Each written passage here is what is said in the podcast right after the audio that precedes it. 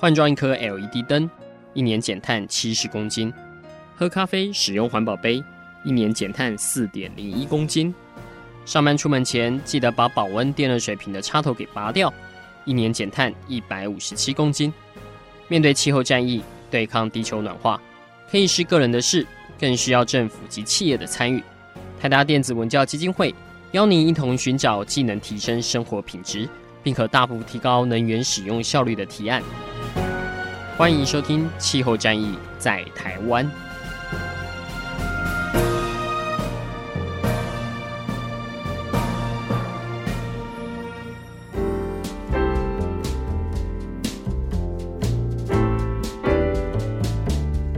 欢迎收听《气候战役在台湾》，我是主持人台达电子文教基金会的张扬前阿甘。这集的节目，我们来跟大家介绍一本新书。那这本新书。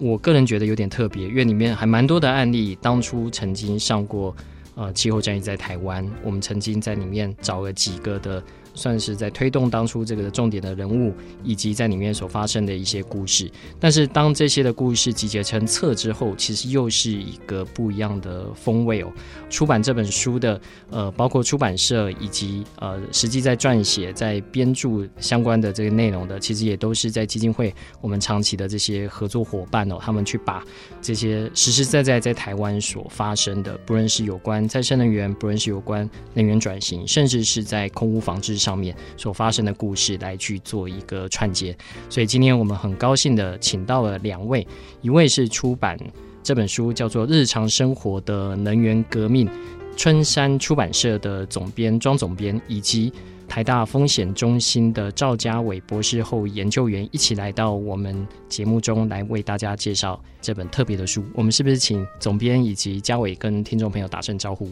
各位听众朋友，大家好，阿甘好。呃，各位朋友，大家好，很高兴又来这个节目跟大家碰面。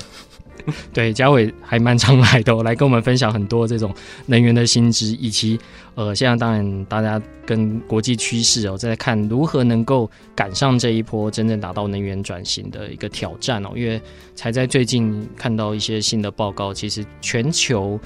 呃，不知道这算不算川普的错，但跟油价绝对有关系哦。就是全球在进行化石燃料补贴的这个状况，其实现在是在恶化的。哦，就跟我们之前一直在呃巴黎协定之后一直谈到我们要破除一些补贴，然后让碳有这样的价格。可是现在看起来，反而全球是在朝另外一个方向走。但是同步的，我们也看到再生能源其实是快速的蓬勃的发展，成本正在快速的一个降低，甚至连储能也是。所以未来像是电动车、再生能源这方面，呃，持续的在发展，但同步的补贴化石燃料这边，他们正在做最后的呃一集，我这个看看能不能保持现有的这样的一个优势。所以这方面的一个拉扯哦，在过去在台湾，这个我们讨论的可能比较多是单一能源的一个议题，比较少用一个全观的方向来看。但是，呃，这次在这本日常生活的能源革命，其实它有发生很多是在台湾在地，呃，实际再看看这些能源到底是怎么样，呃，产生这些质变哦。那也包括像最近大家有看到新闻说，我们的太阳能呃整体的一个发电的总量。就是发电量啊，在某一些时刻，其实也超过了呃过去我们传统用的这种核能发电等等的。对，所以到底这个转变代表有哪些的意义哦？今天我们就利用呃一些时间来跟大家做一些分享。首先，我先来问看看总编好了，我们先来讨论一下。呃，谈到日常生活的能源革命哦，仔细去看，其实它。倒不是教一般人怎么去做，说呃，比如说像我家会做什么节水节电啊，这种婆婆妈妈就就会会蛮喜欢的这一块，而是很多在思考过他该如何面对能源的一个转型，他该如何去参与这中间的一个行列里面。所以你怎么去定义这一本书？这对你来说会是一个很难编的书，还是跟其他你之前编过风险中心出的书比起来，已经相对比较好编了？嗯。呃，我觉得这本书，因为它叫《日常生活的能源革命》嘛，其实我觉得它比较想，包括它的架构，我觉得它是希望能够让大家体会到说，呃，能源的问题它是会改变你的未来日常生活的，嗯哼，然后那个改变可能是在非常多的层面，对，包括说你在你自己的房子，你作为一个社区的居民，你作为一个城市或是乡镇的居民，那会是完全不一样的单位。就是说，未来的生活可能你的用电啊，很多事情它其实跟以往的整个系统是不一样的。是希望能够去铺垫大家对于整个能源转型，它是如何改变你的未来生活。然后在很多层面，因为其实这次是特别从四个方向去谈嘛。对，那我会觉得说，呃。这一本书难不难编呢？我觉得应该是说，它其实反映出台湾在面对很多我们在地问题，尤其是自然写作、科学写作这一块，其实本土的产出其实没有那么多。嗯。对，所以我觉得，嗯，我其实还蛮感谢，就是那么多年轻的研究员，他们愿意下来，就是去采访，然后并且愿意跟编辑，就是不断的修订他们的稿子。那其实不是只有他们哦，连包括。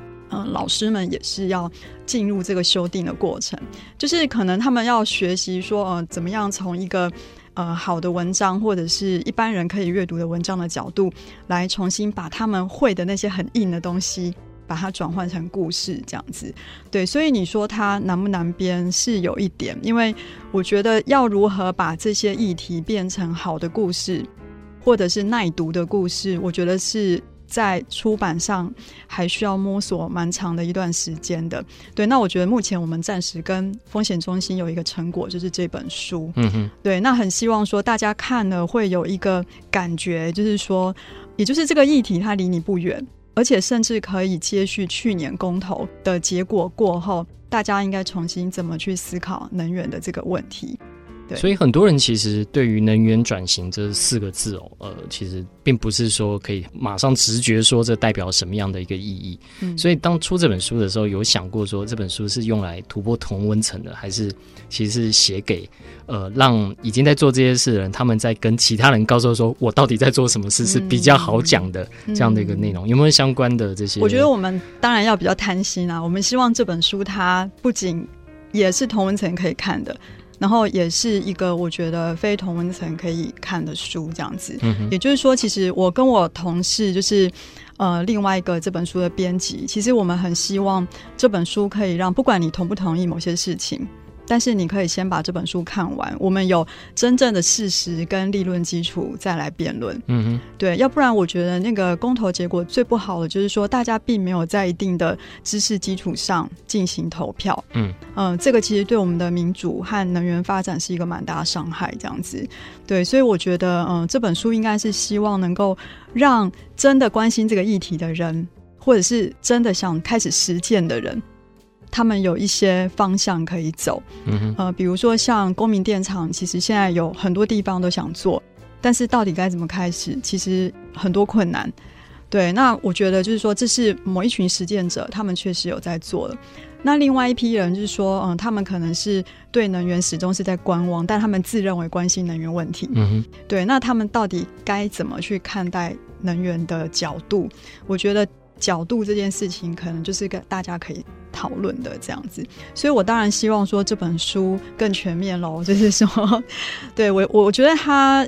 是没有站在非常强烈的什么样的立场去做说服的一本书。嗯。我想是把为什么要做能源转型的真正的原因，就是非常如实的说出来。对，以及我觉得这本书其实风险中心也给了蛮大的视野，就是说你甚至是是在国际的比较上再来回头看台湾的状况，这样，嗯。好，那这里面我我个人觉得，因为他收集了非常多的案例啊，嗯、特别是有这个八个案例哦，所以这边就来问问看嘉伟哦，因为我相信这个风险中心其实是主要在这里面贡献，包括接触这些案例，甚至是你自己其实也贡献一些章节哦。这八个案例是怎么挑出来的？是因为他们的识别度高，还是说真的能够达到在每一个不论是在公民电厂，不论是在节能上面有它具有一定的代表性？对。因为我们当初在构思这本书的时候，其实从去年夏天开始，然后那时候在跟那个春山出版社跟小瑞他们在讨论这本书的架构的时候，我们已经完成了我们中心做的那个民意调查。嗯，我们那时候民意调查里面就发现到说，绝大多数的民众，台湾民众都表示他们很关心能源政策，嗯、而且因为我们是法国，对，关心 关心气候，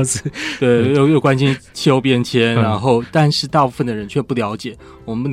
定定的绿能的目标。而且我们这个绿能目标，其实相对于东亚其他国家来讲，其实是一个进步的一个目标。嗯，所以我们就发现到说，哎，大家并没有对于这个能源转型这个部分有切身的感受，所以我们就要思考说，那我们要从哪里去切入？我们在这个能源转型的议题里面，能够让大家能够去编制在我们在谈的这个能源转型里面的台湾故事里面。嗯，所以我们的第一个部分，我们从空污出发，因为空污的话，我们发现到，甚至比减碳来讲，它是更能够让大家理解到说，那我们目前的能源使用的习惯。嗯跟我们的能源的供应系统，它必须要有所转变的，嗯，所以这是第一个部分，从空污出发。然后这个空污出发之后，我们可以看到说，空污其实在过去已经在台湾已经变成是一个，甚至是有高度政治性的一个议题了，啊嗯、甚至我们也看到很多，看在空屋运运动里面的一些运动领袖，其实在媒体上面非常有很。有非常强大的一些声量跟话语权，嗯、但是我们更希望的是说，我们在空屋运动里面，我们看到很多很有趣的一些在地的草根的团体里面，怎么样去思考这样的议题？就例如是说，像在普里跟嘉义这两个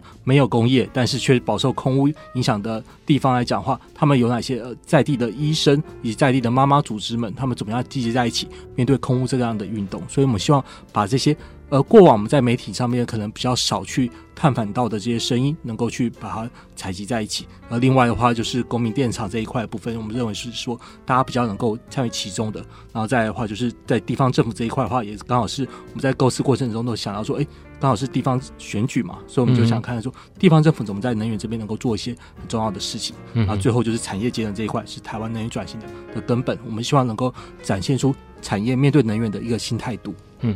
呃，我个人是觉得，如果关心家伟的脸书，大概会知道说未来哪些议题他会收进来。但这些议题其实都还蛮具有代表性的哦。而且有些，因为我们常常就觉得台湾呃很多的议题碰到政治啊，就会变成在当时是很热，可能可能谁选上了之后，原本不好的突然都变得好的，好的就突然变得不好的。但这些在在地的，他们其实一直针对他要做的这些事，持续很坚持的，希望带给大家更好的一个环境。好，就先让我们休息一下，稍待回到气候战役在台湾，我们就实际的针对这几个案例、这几个议题，我们来挑几个重点来跟大家分享，让大家更了解说这本书它的意义所在。休息一下，稍待回来。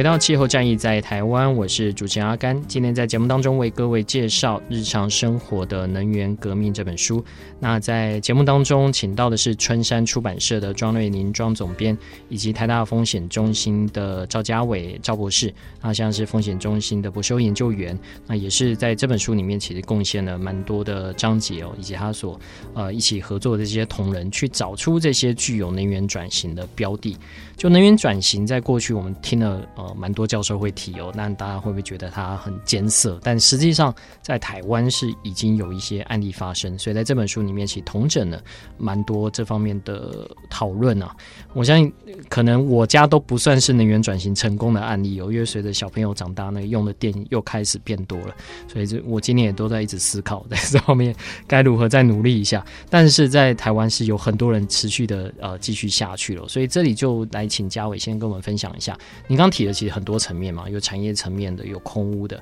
空屋应该是大家对于能源转型可能是最有感的一块啊，因为每次我们讲减碳、气候变迁，大家都觉得很远的事这样子哈。虽然有极端气候，好像就这么一两天，大家也就忘记了。可是空屋的就会驱使大家会去买空气清净机啊，会去买清肺的药品啊，然后会尝试的去做各种的改善，因为。感觉是关心到自己的健康，所以你们收入的空污的这案例，它跟能源转型之间是怎么样产生一个连接的？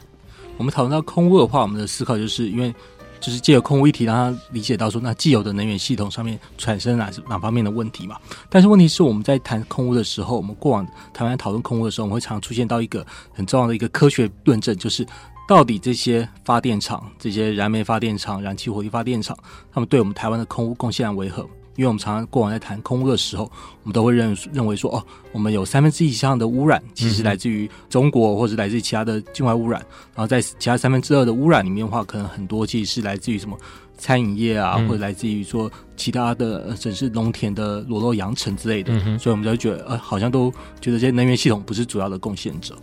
但是我们在面临到这样的一个讨论的时候，我们就发现到说，我们在这本书里面收录的普里的案例里面，可以给我们一些警觉。因为普里，我们过往都是看到普里的时候，我们都觉得它是一个宜居的城市嘛。嗯、我们在之前的《报章杂志》的讨论里面，甚至是说有日本的呃日本的长者，他们想要来普里那个养老。嗯，但是同时我们又发现到普里它是个空屋严重的地方，所以普里那边在地关心这个议题的妈妈们，她组成的自救会，他们开始在谈这个空屋议题的时候，很多人都会讲说，你应该要先去找。中火应该也先找六亲，你应该先去找这些大的污染源，因为是这些污染源进来去，它飘散过来的这些污染影响了他们。嗯，但是普里妈妈们他们的想法不一样，他们想法说，如果我们都不在在地，我们先尽一份对于空屋的消减的力力量的话，我们有什么责任去要求人家？嗯，所以他们就会变成是先回到在地的部分，他们在各式各样的的面向里面，甚至跟学界里面结合里面去广设所谓的一些微型的空屋监测器，他们能够掌握到一些空屋的变化之后，去呼吁他们在地里面能够去减香啊，嗯，或者其他的一些空屋防治的作为。他们说有有了这些作为之后，他们才有条件去。去呼吁在其他的大的污染源能够去有所消减，而这样子的作为的话，其实大家看起来好像就觉得哦，那就是一个在地的行动嘛。但其实这样的思维，其实映照到国际上面很多在跨境空气污染治理的时候的一个一个心态跟原则。嗯，例如是在韩国，韩国的空污问题，他们其实有六成以上的空污来源其实来自于中国。嗯。但是韩国他们在他们自己的空污政策里面，就在强调一件事情，就是如果他们自己没有办法先进到国内的减量化，他没有办法去跟在国际的协商场域上面跟中国去做协商，要求中国进一步的减量。嗯，而甚至有强调说，哎，既然这个国际上面的那个贡献量源那么多的时候，就代表说，那我们国内的减量应该要更积极一点。所以在这样子的时候，我就发现到说，哎，普里他们的在地行动里面，其实可以回过头来面对到我们台湾一直在。纠结在这个空污争论上面，一个蛮大的一个我们过往陷入的一个，到底谁是重要的污染源？然后这个部分到底跟能源有什么样关系的一个作为？我觉得这是一个蛮好的一个例子跟引证。嗯，其实我们一直有观察一个比较特别的现象，因为通常反空污或是反这些大的污染源哦，其实某些程度代表说你可能在政治立场是比较比较偏向自由的，嗯，呃、或是偏向这个。不是说前进啊，就是说呃比较偏向说怎样以再生能源的。可是台湾其实，嗯、呃，好像不是这样的一个现象，就是它比较好像是传统呃传统这种政经体系的，然后他后来运用的空屋的这样的一个话语权，然后去去做这样讨论。我不知道这个对在地来说，他们会有说，哎、欸，你这个。我反空屋，但我会不会就变成好像我在支持特定的人？会会有这样的讨论吗？对，但至少在我们这边接触的在地的团体的话，他们认为说重要的解方，当然是重要的解方还是以再生能源的的发展、节能的发展去作为我们摆脱个雾霾的一个出路。嗯、特别是我觉得我们这本书里面的话，最能够彰显这样的一个动态的，就是台西村的案例。嗯哼，台西村作为一个就是国内在讨论空气污染的时候、讨论石化业污染的时候，都会讨论到的一个等于说是。很重要的一个案例是，但在地的那个民众，然后许正堂许大哥，他是怎么样去思考说所谓的绿能的发展来讲话，是他们作为一个是对抗台塑所产生出来的空气污染的时候的一个重要一个出路，甚至是他们。我觉得我印象很深是他在案例里面，他强调的事情是，他说如果我们能够在自己乡村里面推动公民电厂，以后借由太阳能去提供给我们的相关的这些电费收益，在地的民众就不用再去跟台塑领那六百块，所谓的六百块就是台塑提供给每一户的每两个月的一次的电费补贴。嗯哼，所以他们在这边的一个作为来讲话，我反而觉得那刚好是呃，在这本书里面谈到这个台西村案例的时候，是呈现了一个就是我们认为说。绿能的发展，它才是一个我们去面对到所谓雾霾、面对到空困境的时候的一个重要的出路。而且它的这个出路的话，它更是一个无悔的选择，甚至更有多重效益的选择。还有机会重振我们在比较偏向地方，他们在目前因为就年轻人流失的时候所造成的一些地方发展上面的困境。嗯，所以我来请教一下总编，就是当您去看到他们所写的这些文章，或者所提供这些案例，跟您实际上的。跟当你真的要把这个书打到市场上的时候，大家对这一些会熟悉吗？就是对这些案例，嗯、比如说像是公民电厂，甚至是空屋，我想他们可能或多或少知道。但他对于像普里、像台西，或者是甚至是说空屋的主要的来源啊什么的，这些对你们在跟一般民众沟通上面，会有什么样的一个难度要去克服？嗯，对，其实我自己。我的理解是这样子说，我觉得大家对于呃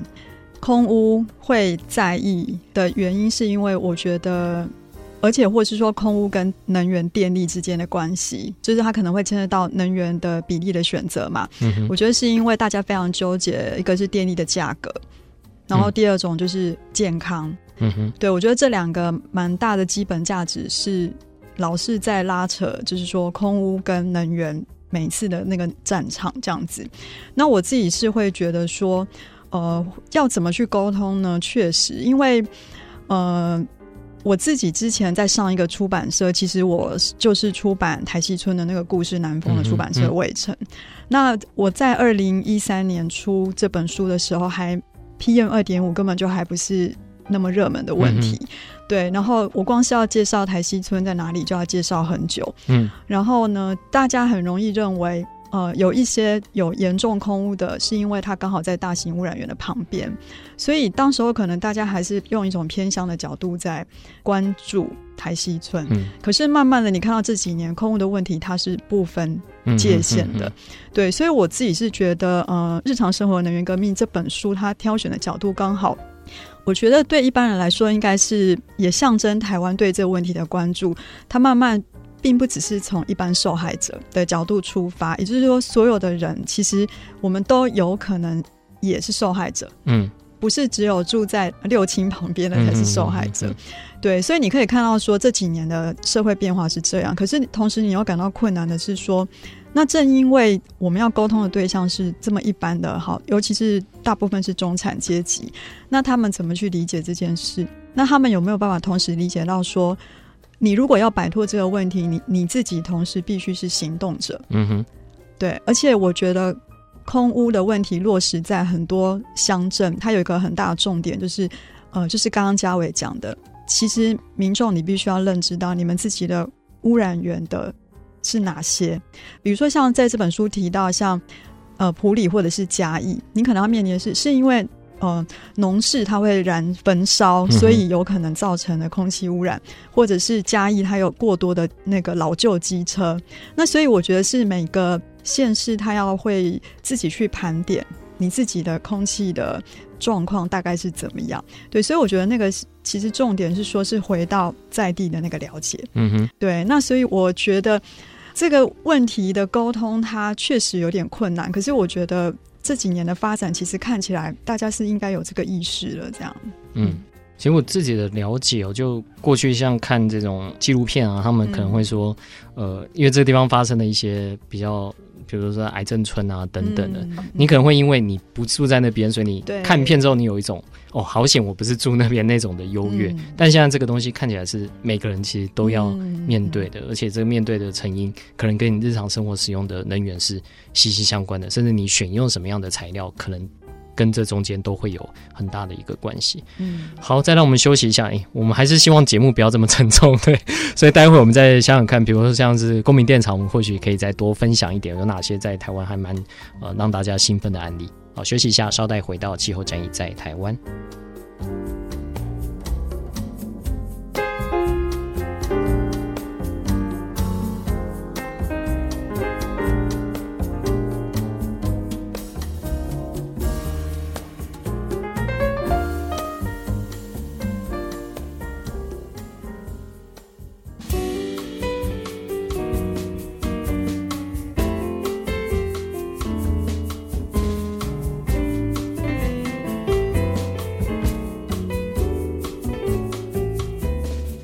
气候战役在台湾，我是主持人台达电子文教基金会的张扬贤阿甘。今天在节目当中为各位介绍《日常生活的能源革命》这本书，请到的是春山出版社的庄瑞琳庄总编，以及台大风险中心的赵家伟赵博士。两个人从不同的面向来看看这本书可以带来怎么样的一个影响。刚才那一段稍微沉重一点，因为我们谈的是空污的议题，但空污的议题也是大家一直觉得是在谈，不论是气候变迁或能源转型。最有感的一块，因为它跟几乎每个人其实都有关。然后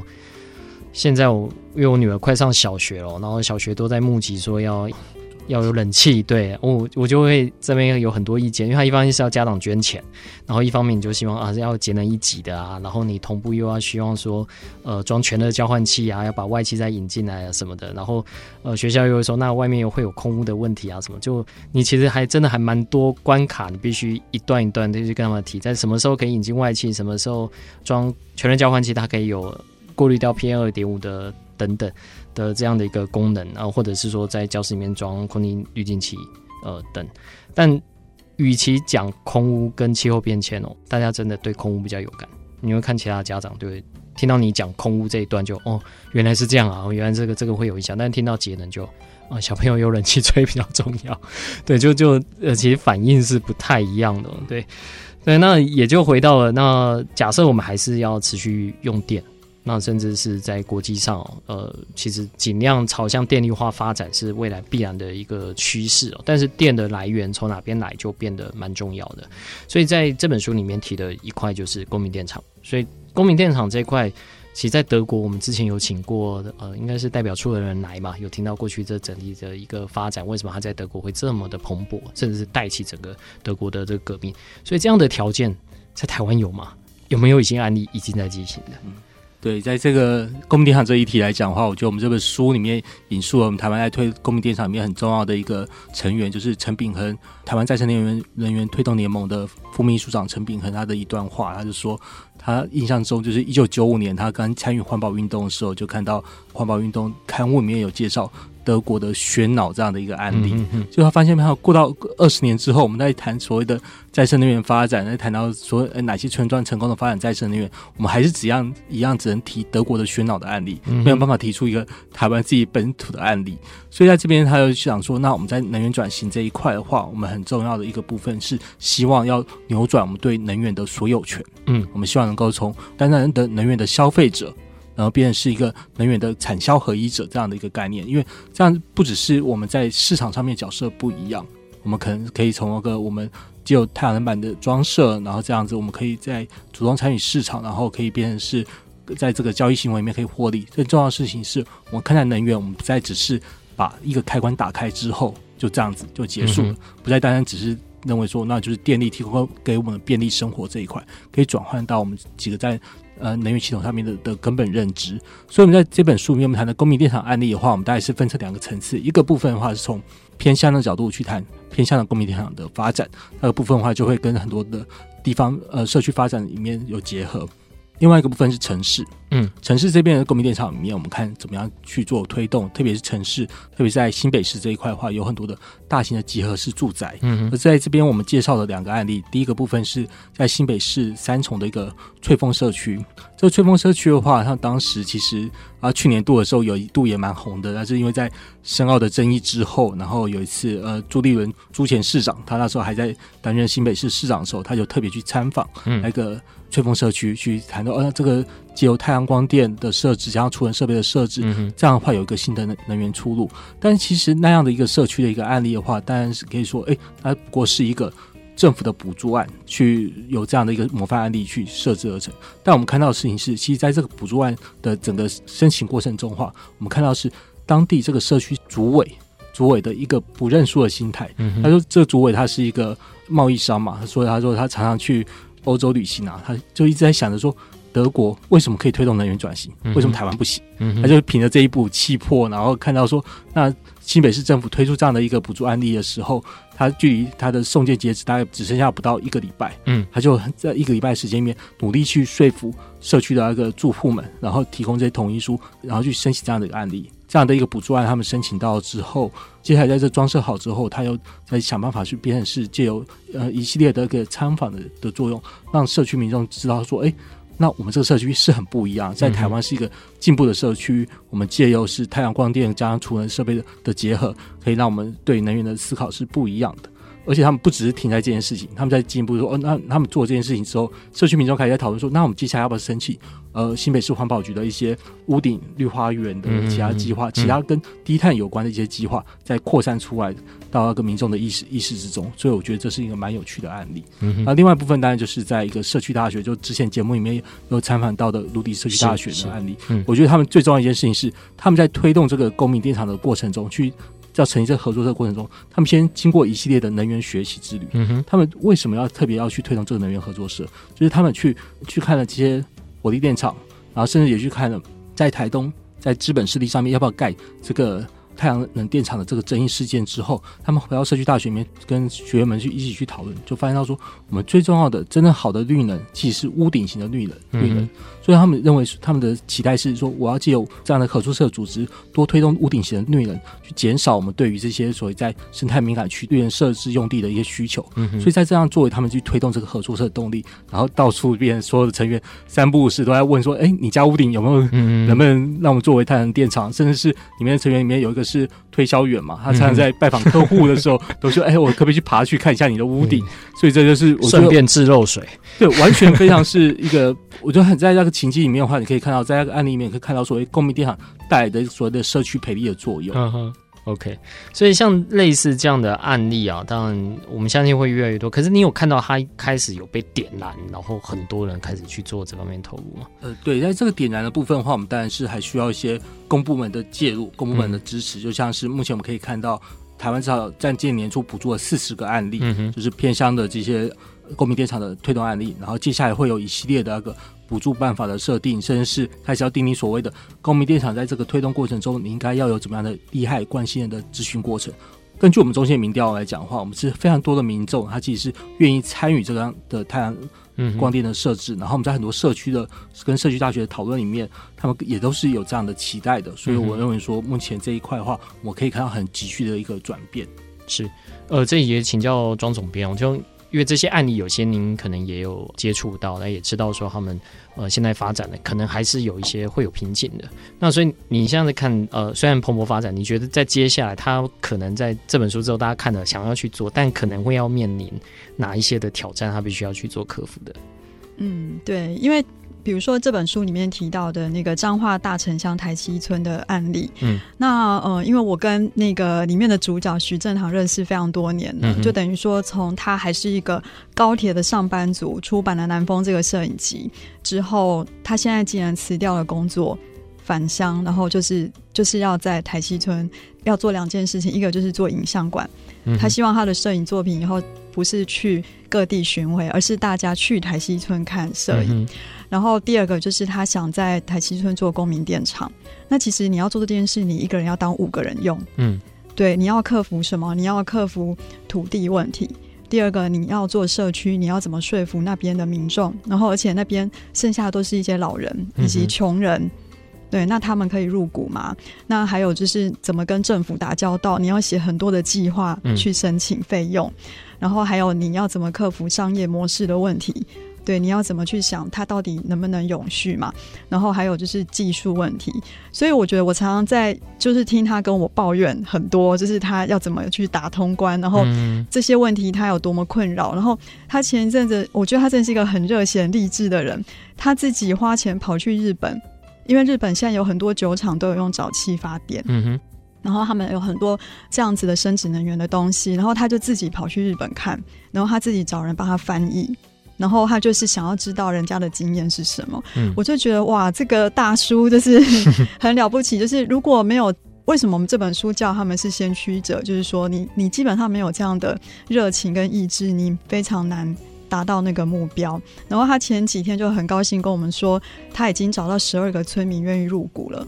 对，他就是等于集资算是有成功，嗯、然后他已经可以去，哦、所以他只需要十二个。对，那他其他、哦、他自己拿了很多，他们家族拿了很多钱自己出来做。哦、OK。对，所以因为他知道当地的人他们的资本不多，嗯哼，所以他他就是觉得说，那大家有参与，然后呃，基本上它是一个共有的概念。我觉得他觉得这样比较重要，嗯哼，对，所以我觉得哇，那真的就是一个人要当五个人用哎、欸。然后他提到的一些瓶颈，比如说像是政府的很多的研究数据都不是很充分，嗯，比如说呃小型风机。对，就是说它的效能，然后他觉得这些东西都非常难估算，嗯、所以他觉得以后他就很期待说，是不是有一些透明的数据的平台可以让大家去参考，不然就是说政府所现在扶植的十九个偏乡的这一些公民电厂的计划，嗯、我觉得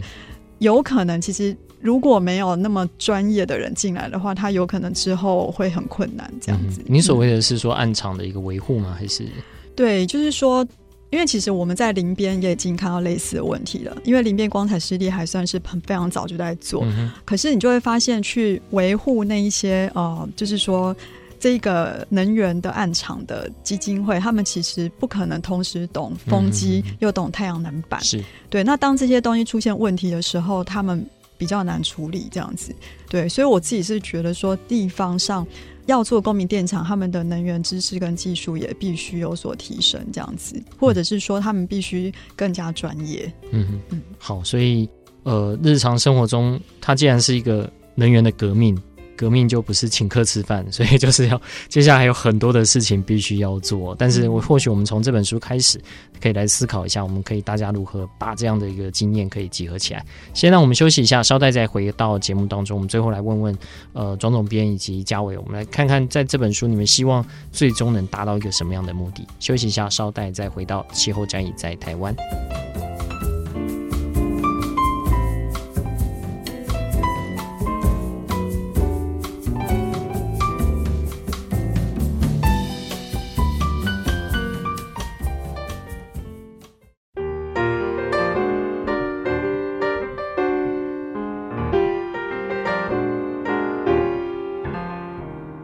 到气候战役在台湾，我是主持人阿甘。今天在节目当中为各位介绍《日常生活的能源革命》这本书，呃，里面的内容很精彩，欢迎大家就是可以上网 Google 啊，我相信应该很容易买得到啊。那春山出版社其实也出了蛮多这种科普的书哦。那呃，跟总编稍微聊一下，他也一直认为在台湾很缺乏这种科普写作，就要写的让大家觉得有感的，而不是。觉得要带回去啃的，就带回去啃的就比较硬这样。那如果说让你其实，在书店翻你都可以得到一些启发，或许这个在台湾可能是蛮迫切需要的。所以这里就来问问看庄总编哦，就是你们出版这本书，你有希望达到呃什么样的目的？当然，我们一开始有提到说它能够突破同文层，但在这个之后，你们觉得可以让台湾的这些科普的写作啊等等，或者说真的在推动能源转型上，可以达成什么样的一些目标？